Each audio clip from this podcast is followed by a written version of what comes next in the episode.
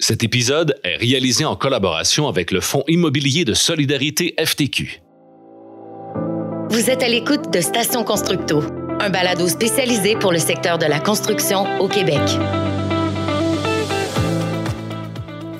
Bonjour à tous et à toutes, bienvenue au balado Station Constructo. Cette série s'articule sous le thème de l'intégration des critères environnementaux, sociaux et de gouvernance, aussi appelés dans le milieu les critères ESG dans les projets de construction.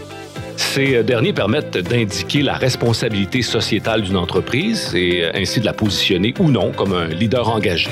Au fil des épisodes, nous discuterons de différents projets qui ont intégré ces critères et qui, de ce fait, pourraient servir d'exemple pour d'éventuels projets.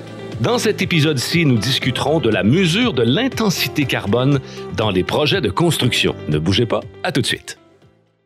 Afin de lutter contre les changements climatiques, la transition vers une économie sobre en carbone s'avère nécessaire. L'essor des projets de construction carboneutre s'inscrit dans ce mouvement environnemental.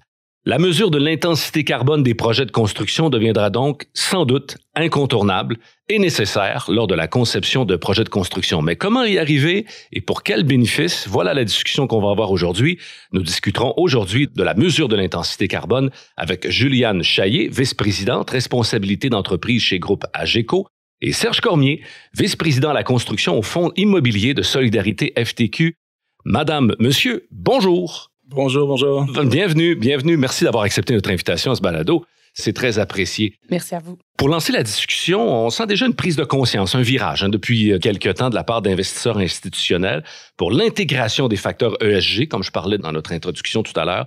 Donc, les demandes, les exigences changent rapidement. En quoi consiste l'intensité carbone? Parce qu'on entend souvent l'empreinte carbone euh, de monsieur et madame tout le monde, mais l'intensité carbone au niveau de la construction et des nouveaux bâtiments. Oui, euh, en fait, les gaz à effet de serre constituent l'ensemble de cette information qu'on va chercher à quantifier, qui est l'intensité carbone. Donc, euh, le E dans le ESG, finalement. Donc, on va estimer, en fait, l'impact environnemental basé sur les conséquences sur les changements climatiques. Mhm. Donc, plus particulièrement, on va essayer de traduire en gaz à effet de serre la notion de cette intensité-là et les gaz à effet de serre, évidemment, on entend souvent parler du dioxyde de carbone, mais on va rassembler l'ensemble des gaz à effet de serre qui vont venir former cette intensité carbone-là. D'accord. Et plus particulièrement, si on regarde le secteur de la construction, bien, on va regarder l'ensemble de l'intensité carbone de la construction ou de la rénovation d'un bâtiment. Puis j'ajouterais, si tu le permets, que euh, pour nous, les risques environnementaux sont des risques financiers maintenant. Hein. Ça fait que chez l'institutionnel, les membres de conseil d'administration maintenant ont une responsabilité à fixer le risque de l'institution pour laquelle ils, mhm. sont en train de faire de la gestion ou, euh, ou qu'ils gouvernent. Tu sais. ouais. Euh, par exemple, une mauvaise estimation du risque financier pourrait fausser la valeur de l'action de l'institution en question et ça aurait des impacts assez importants dans l'industrie, on peut le comprendre. Tout à fait. Donc, en quoi euh, fait partie des critères ESG, l'intensité carbone. On parlait de l'intensité carbone. Donc, en quoi fait partie des critères de ESG? Par ordre de priorité, est-ce que c'est primordial? On n'a pas mis de priorité mm-hmm. en tant que tel. Donc, le E, le S et le G, donc le, environnemental, évidemment, est important. On le voit tout récemment avec euh, une accélération des conséquences sur les changements climatiques. Tout récemment, les feux de forêt ici. Bon, on sait qu'on ne veut pas nécessairement associer un incident, mais on voit tout de même une accélération importante. Euh, si on regarde des moyennes sur cinq ans euh, au Canada, les chiffres sont assez intéressants ou plutôt ils démontrent véritablement l'importance de ces changements-là qui se sont installés à travers le monde. Outre les facteurs environnementaux, donc l'intensité carbone touche aussi des critères sociaux et de gestion en même temps. Donc tout est relié. L'ESG, le fameux, euh, le sigle, donc tout ça est ensemble. Oui, absolument. Écoute, il y a eu une époque où euh, on parlait surtout d'environnement. Tu sais, je me souviens, moi, au début de ma carrière, on parlait d'efficacité énergétique, de comment on pouvait sauver de l'énergie. Ouais. Et euh, malheureusement, on en parle encore aujourd'hui. Mais c'est beaucoup plus facile pour les gens de saisir la notion d'environnement, le E de ESG, euh, que le S puis le G eux-mêmes. Mais ils sont étroitement liés. C'est-à-dire que un a des causes à effet sur le second. Euh, Juliane en parlait tantôt. L'environnement, ben ça touche la société en général. Donc, c'est facile de faire un lien entre les deux. Puis l'effet collatéral de ça, c'est que l'industrie en général, les institutionnels en particulier, ou le milieu financier, ils doivent maintenant euh, développer des politiques où la gouvernance s'est énormément resserrée dans les dernières années. Alors, cette façon-là de se comporter, les exigences que les grands donneurs d'ordre, pour parler du milieu de la construction, vont développer, vont avoir éventuellement, assurément vont toucher euh, toute l'industrie. Puis quand je dis toute l'industrie, c'est la chaîne d'approvisionnement. Nous, on travaille avec des promoteurs, investisseurs, développeurs, constructeurs, entrepreneurs spécialisés, puis toute la chaîne d'approvisionnement qui va avec. Assurément que les exigences en gouvernance des institutions comme nous, par exemple au fonds immobilier, ben, vont avoir des effets jusqu'aux fournisseurs ou manufacturiers de vis. Mm-hmm. Éventuellement, il faut s'attendre à ça. On dit souvent que les populations les plus touchées vont pas nécessairement être les plus émettrices de gaz à effet de serre, et euh, chez nous, certains groupes vont être plus sensibles euh, au changement climatique, justement, à travers le, Canada. Euh, on a pu le voir encore une fois dans les feux de forêt. Donc, on nous demandait même de, de ne pas sortir de la maison pour, pour éviter d'avoir les effets respiratoires reliés. Donc, on peut voir de plus en plus les effets sur euh, les différents groupes sociaux.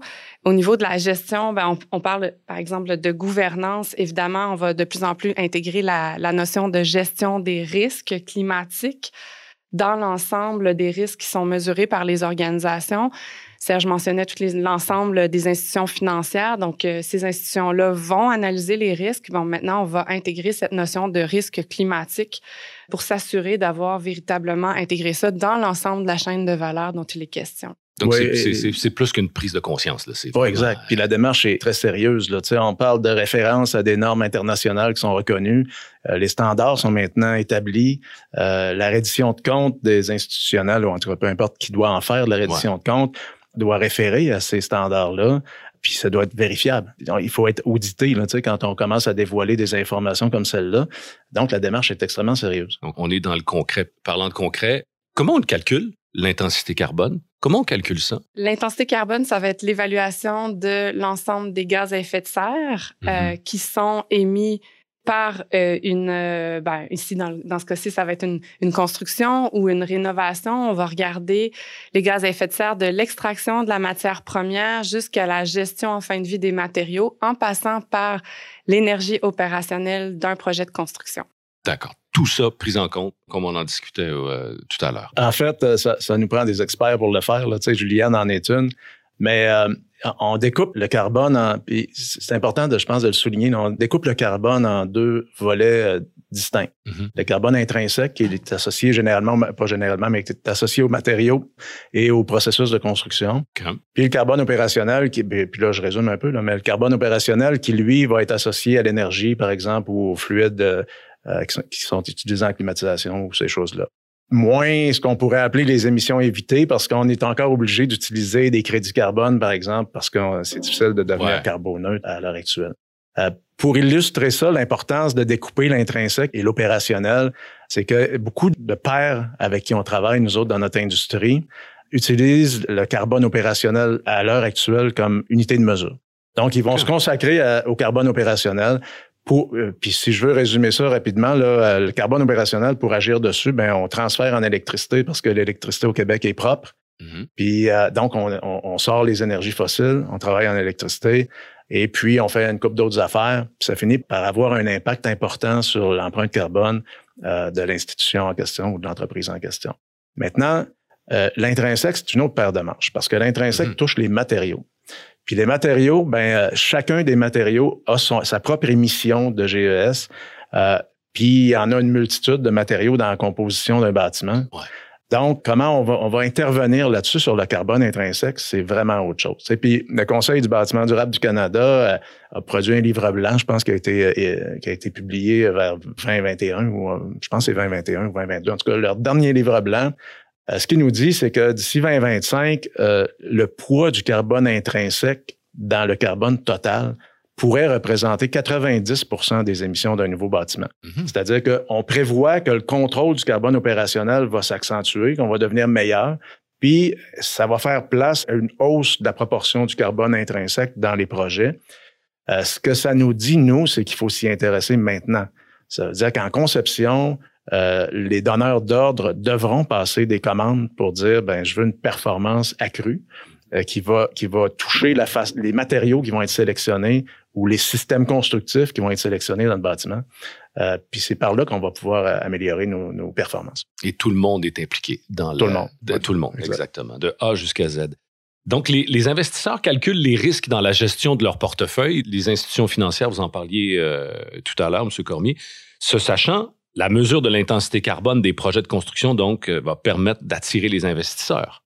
Si c'est dans une logique d'empreinte carbone diminuée, dans une intensité de carbone, disons, bien gérée, les investisseurs vont accourir, non? Bien, évidemment que ça va attirer les investisseurs parce que les investisseurs mesurent le risque. Tu sais, quand tu achètes un parc immobilier, euh, ben, euh, tu achètes du rendement, tu achètes toutes sortes d'autres éléments comme ça, mais tu achètes aussi un risque. Alors, si euh, par une, saine gestion, disons, des, de l'empreinte carbone des actifs en question, on réussit à diminuer le risque, et c'est un fait, lorsque le carbone est diminué, le risque est diminué, on devrait retrouver une juste valeur marchande supérieure. Donc, c'est un parc d'immeubles verts ou super verts, je vais le dire comme ça entre guillemets, ben normalement, sa juste valeur marchande devrait avoir une prime. Donc, pour les investisseurs, c'est important. Mais non seulement pour les investisseurs, parce que faut regarder aussi l'ensemble du marché. Pour les assureurs, par exemple, à un moment donné, si moi, je, développe puis je construis des actifs à risque diminué, mm-hmm. parce qu'ils sont à plus haute performance environnementale, ben, je fais diminuer les risques de l'assureur. Alors, un jour, il va falloir qu'il tienne compte de cette diminution-là de son risque à travers les décisions que j'aurais prises en investissement, puis que je le constate sur mes assurances.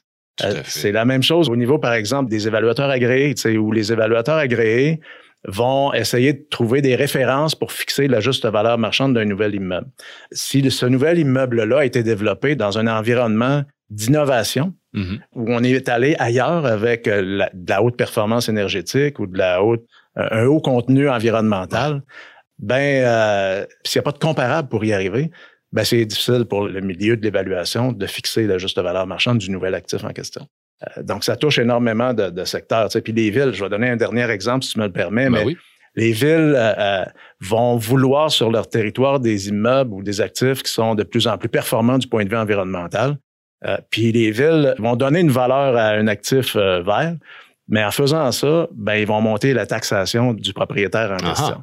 Ça fait que là aussi, il y a une réflexion à faire pour, si on veut favoriser cette construction-là, puis la supporter, puis l'inciter, ben, il va falloir qu'il y ait des moyens qui soient pris euh, au niveau social, au niveau de nos sociétés pour permettre qu'on le fasse d'une façon plus rapide. Je rebondis là-dessus. Euh, euh, donc, l'intensité carbone, on la mesure à plusieurs étapes. Au tout début, euh, à la fin, quand le projet est terminé, non, à la planche à dessin, j'imagine. Et puis, cette mesure-là, est-ce qu'elle est différente d'un bâtiment à l'autre aussi? J'imagine que oui. Le plus tôt, le mieux serait la réponse. Donc, effectivement, plus on va le faire lors de la table à dessin, donc en phase de conception, à ce moment-là, il va être possible de faire de véritables changements. Donc, mhm. d'intégrer cette notion de gestion du risque dans euh, les aspects de sélection des matériaux, par exemple, pour aller chercher des matériaux bas carbone. Donc, plus tôt on est capable de le faire, mieux c'est. Évidemment, toujours dans une réponse à un besoin. Après, on peut réfléchir, est-ce qu'on a besoin d'une nouvelle construction versus on veut régénérer un patrimoine existant. Bien entendu, il y a des projets qui ont démontré la valeur de rénover euh, le patrimoine existant qui va avoir une valeur sur la réduction globale du carbone, bien entendu. Mais plus la conception avance, plus il sera difficile de faire des grands changements pour réduire cette intensité carbone. Donc, les choix deviennent plus difficiles. On est de plus en plus près du, de la construction même et donc euh, les enjeux sont importants. Donc, en amont. en amont. Peut-être pour rebondir sur un des éléments de, de Serge euh, avant d'aller plus loin. Euh, Serge parlait de villes. Donc, il y a des villes dorénavant qui intègrent cet élément carbone, qu'il soit opérationnel ou encore le carbone intrinsèque dans le choix de seuil carbone ou d'intensité carbone pour certains types de matériaux. J'enchaînerai avec la ville de New York qui a mis en place des pénalités au-delà d'une certaine quantité de carbone émis par un bâtiment. Donc, c'est vraiment un élément à mhm. tenir en compte dorénavant dans l'équation, dont la gestion des risques aussi. On parlait d'assurance tout à l'heure, mais là, il y a aussi des villes qui vont avoir maintenant cette intensité carbone. Puis il y a des villes aussi, euh, si tu me le permets, euh, Juliane, qui commencent à pénaliser les bâtiments. Euh, en fait, c'est ailleurs qu'au Canada, là, présentement, mais qui commencent à pénaliser les bâtiments qu'ils appellent, eux, des passoires thermiques. Donc, si le bâtiment n'est pas efficace du point de vue énergétique, ben, il va être soit pénalisé, puis ça va jusqu'à une interdiction de le mettre en marché. Si tu veux vendre ton actif, ça peut poser problème. Tu peux mm-hmm. être limité. Il va découler de ça assurément une réglementation qui va finir par y ressembler en carbone. Il faut s'attendre à ça. Ça fait que on est dans cet environnement-là. oui on peut gérer ce que l'on mesure. Donc, si, si on arrive avec des chiffres, si on permet d'avoir cette notion-là, évidemment, plus on est en amont, plus il y a une incertitude qui va être reliée à cette intensité carbone, puisqu'on n'a pas nécessairement l'ensemble des informations sur le choix final, mais ça nous permet de faire des choix quand même assez haut niveau. Et plus on avance près de la, du moment de la construction ou du projet de rénovation, là, l'incertitude diminue sur cette intensité carbone, mais on a, on a une photo qui semble la, la plus intéressante euh, possible. Peut-être un autre élément, c'est les pays, les villes et également les organisations vont se doter dorénavant de cibles de réduction. Donc, on va pas mhm. regarder un seul projet, mais un ensemble de portefeuilles pour soit répondre à la cible ou au signal qu'un pays va nous avoir donné ou encore une ville. Et donc là, euh, on fait des choix pour le portefeuille en ce sens de ce qui a été dicté soit par les villes ou encore par, euh, par certains pays. Ouais. Puis pour donner un exemple de ce qu'on fait, nous, euh, par rapport à tout ça, c'est qu'à partir du moment où on met un projet en conception, on va relever ou on va simuler euh, l'intensité carbone du projet en question. Donc, on le faire en énergie, mais on le fait aussi en carbone. Et en fonction de ça, là, on commence à sortir des données, c'est ce que je suis en train d'illustrer. Donc, une simulation avant la construction? Oui, au moment, dès qu'on entre, on embarque sur les tables à dessin euh, ou euh, sur les ordis maintenant, on, commence à, réfléchir à l'empreinte carbone de ce qu'on est en train de construire, autant du point de vue intrinsèque que du point de vue opérationnel. Mm-hmm. Puis pendant toute la période d'investissement construction, euh, ben, l'intrinsèque devient rapidement une donnée réelle parce que les matériaux se concrétisent. L'opérationnel qui est associé à l'énergie, lui, va demeurer théorique pendant un certain temps. Mais au moment où on commence à exploiter ces immeubles-là, ben là, les données se transforment de la théorie à la réalité. On a cette préoccupation-là aujourd'hui de monitorer ce qu'on construit. On est dans le, on est dans le très, très, très euh, concret. Là. Euh, donc, ça devient nécessaire à quelque sorte de mesurer l'intensité carbone de nos projets au fur et à mesure qu'on avance et dès le départ. Absolument. on est là, Si on construit un immeuble, euh, je vais l'appeler brun, mais si on construit un immeuble euh, conventionnel, peu performant.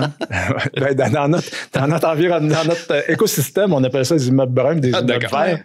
Mais, Puis on, parle même aussi de brown to green. oui, exact, c'est ça. Tu sais. Ah oui, le cheminement, oui si l'immeuble est brun, on va l'appeler comme ça parce que j'aime bien, j'aime bien la couleur brune pour les immeubles. En fait, on le voit, là, la mouvance qui est en train de se produire dans l'industrie. Si tu livres des immeubles bruns ou des immeubles qui sont complètement à côté de base sur les codes, puis que le marché, comme on le pense, va s'améliorer, ben tu vas avoir une perte de valeur assurément de ton immeuble conventionnel parce que là, on est dans une situation économique où le prix de l'énergie est stable. On pense que ça augmentera pas très, très rapidement. Mais attention, tu sais, la pression est immense sur nos fournisseurs. Euh, je vais parler d'Hydro-Québec en particulier. Euh, ils vont avoir des investissements majeurs à faire.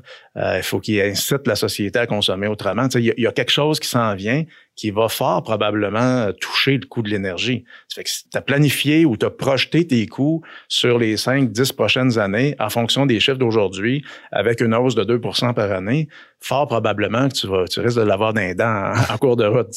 Ça qu'il faut être sensible à ça si on veut euh, gérer notre risque adéquatement. Donc, attirer les investisseurs devient plus que nécessaire, étant donné qu'il y aura une pression sur, monétaire sur euh, le coût de l'énergie. Oui, oui. Puis, euh, tu sais, nous, on essaie de développer cette sensibilité-là dans notre réseau de partenaires mhm. pour qu'ils tiennent compte de ces enjeux-là, qu'on commence à toucher, là, tu sais, qu'on commence à percevoir, mais qui sont réels. Fait que faut qu'on s'entoure de gens qui ont ces mêmes valeurs-là.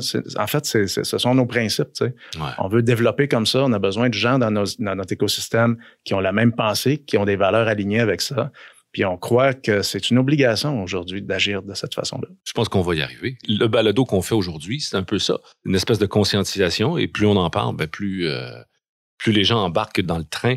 Euh, Finalement, auriez-vous des conseils, si je peux dire, pour les investisseurs qui voudraient calculer l'intensité carbone, qui voudraient euh, dans leur projet et ne savent pas par où commencer? Qu'est-ce que vous diriez à ces investisseurs-là, à ces entrepreneurs-là? Mais peut-être de s'entourer de gens compétents et avisés. Peut-être c'est un des éléments clés. Tu mais... les mots de la bouche. Là.